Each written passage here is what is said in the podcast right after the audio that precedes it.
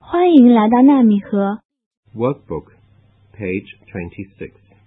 练习部分第二十六页， A.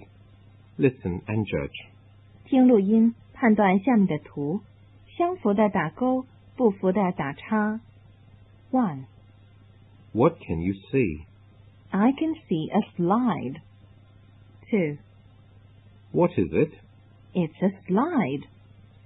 Three, Is it a cat? yes, it is. Four, We can play on the seesaw.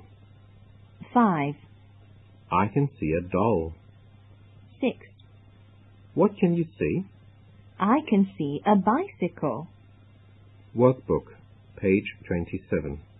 练习部分第二十七页， B. Listen and match.